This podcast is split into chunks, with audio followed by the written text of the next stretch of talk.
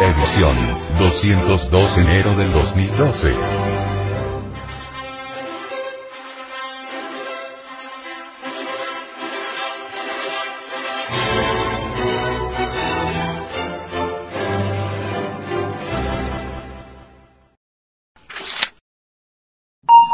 Frente Mundial de Salvación del Planeta. Tráfico de animales, un negocio millonario.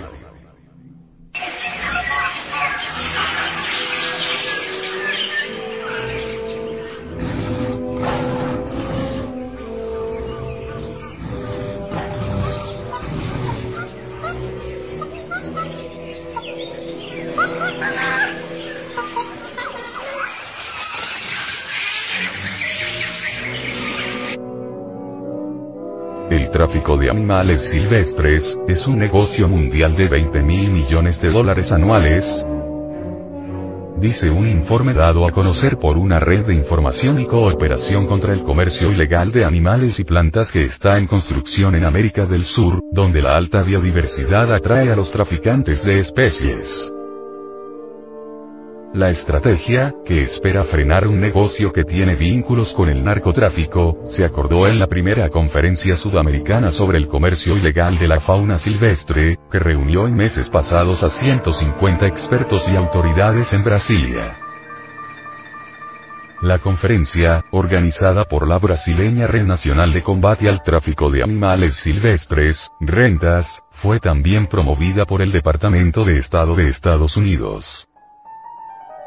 La participación de Washington respondió a una inquietud adicional, la asociación entre los traficantes de fauna y de drogas. Entre 30 y 40% de las 350 o 400 cuadrillas que practican en Brasil el contrabando de animales mantienen vínculos con el narcotráfico, aseguró a Tierra América el coordinador de rentas y de la conferencia, de Energio Vanil. La red sudamericana será coordinada desde Brasilia por rentas, cuyo modelo será utilizado por los demás países. Habrá así redes nacionales de organizaciones no gubernamentales, autoridades ambientales y policiales, y empresas y personas interesadas en el problema. Las actividades conjuntas previstas son la habilitación de un banco de datos con listas de traficantes de todos los países, campañas de educación ambiental e intercambio de informaciones. Trafic de Ecuador, un proyecto apoyado por ONG internacionales, apoyará a rentas en el diseño de la red subcontinental y en su implantación. El tráfico de animales prospera ante la tolerancia social y sigue la lógica implacable del mercado.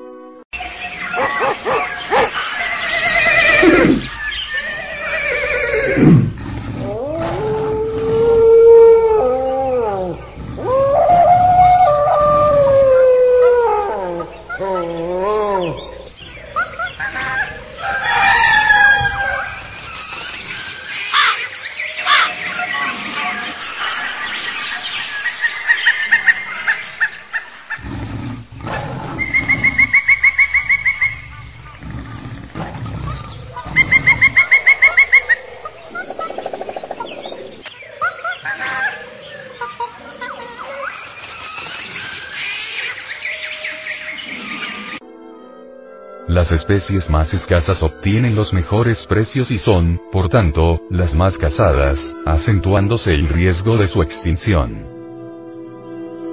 Es así que la ara azul de Lear, una de las aves brasileñas más amenazadas, cuesta hasta 60 mil dólares en Europa, América del Norte y Asia, las regiones de mayor demanda.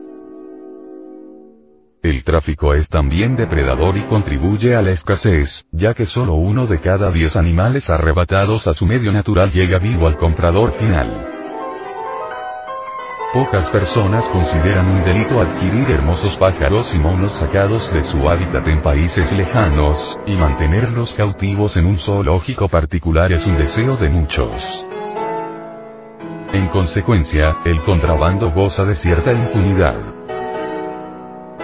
Como en el caso del narcotráfico, los principales proveedores son países en desarrollo y la demanda se concentra en los industrializados. es necesario que los países ricos reduzcan el consumo insostenible de la fauna exótica, del mismo modo que hacen falta alternativas económicas para las comunidades pobres que capturan animales como medio de supervivencia, señaló el ministro brasileño de Medio Ambiente. Brasil es una de las principales fuentes del contrabando de fauna, con 15 a 20% del total mundial, calculó Giovanni. Más de 12 millones de animales son sacados cada año del país. Esa sangría agrava el riesgo de extinción que pesa sobre 208 especies en Brasil, advirtió el ministro. El mercado internacional está estimulado por personas que buscan ejemplares raros, pero incluye también a la industria farmacéutica, que compra especies venenosas, como arañas y serpientes.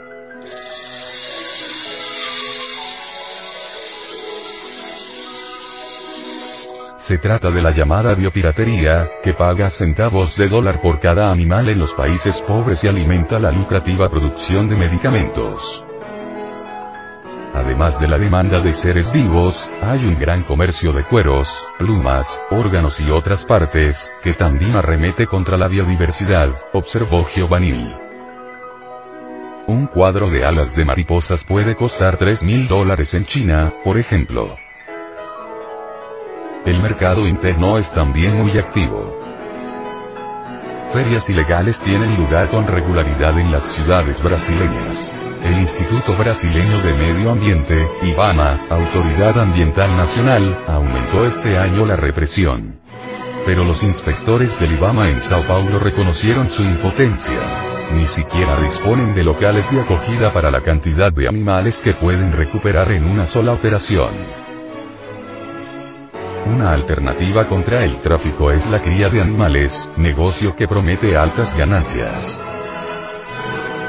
Un tucán, pájaro de colores vivos y pico grueso, puede rendir hasta 7 mil dólares en Estados Unidos, observó el zootécnico Gilberto Schickler, que elabora y participa en proyectos de manejo de aves en cautiverio reglamentados por el IBANA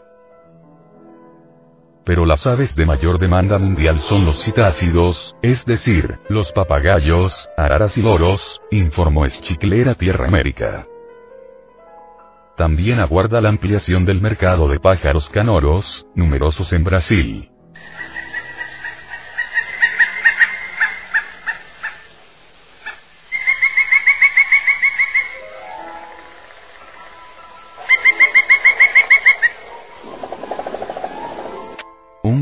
Con su sonido de violín, puede igualar el costo de un automóvil nuevo, informó. La reproducción de pájaros ornamentales y canoros ya es una realidad en Estados Unidos y Europa, incluso a partir de madres adquiridas de contrabando.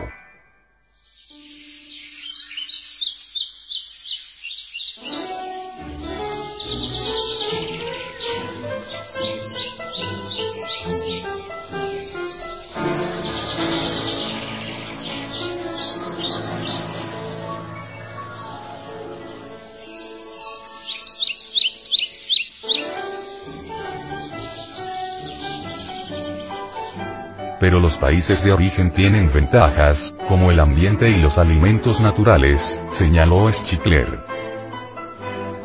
El animal intelectual, equivocadamente llamado hombre, al extinguir las especies animales y vegetales está sometiendo al planeta Tierra, a una larga y espantosa agonía que indubitablemente habrá de concluir con una gran catástrofe. El mamífero racional, está empeñado en destruir la Tierra, quiere hacerla inhabitable, y es obvio que lo está logrando. Ciertamente la humanidad no sabe vivir, se ha degenerado espantosamente y francamente se ha precipitado al abismo. Lo más grave de toda esta cuestión, es que los factores de tal desolación, ¿cuáles son? Hambres, guerras, destrucción del planeta en que vivimos, etc están dentro de nosotros mismos, los cargamos en nuestro interior, en nuestra psiquis. Incuestionablemente, mientras la conciencia continúe embotellada, embutida entre el mí mismo, entre el yo mismo, de ninguna manera podrá conocer el legítimo equilibrio de la naturaleza. La armonía del medio ambiente tiene un sabor que el yo mismo, el mí mismo, la ambición, la indolencia, etc nunca jamás ha conocido.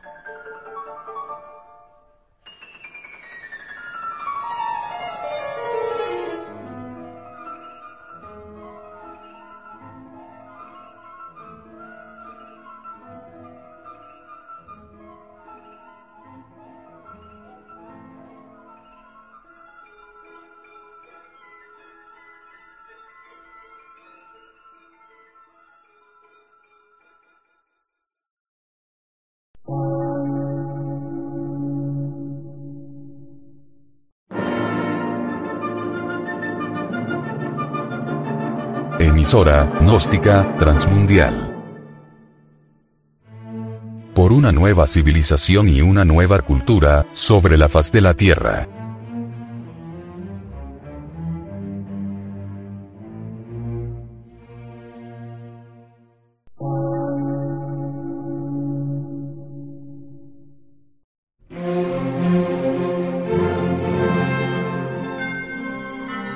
Medio de radiodifusión.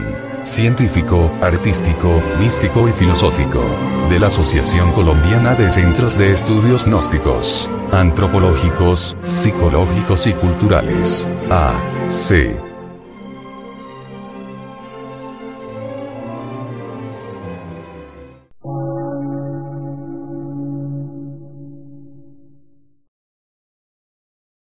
Lectura en movimiento. Difusión sin fronteras.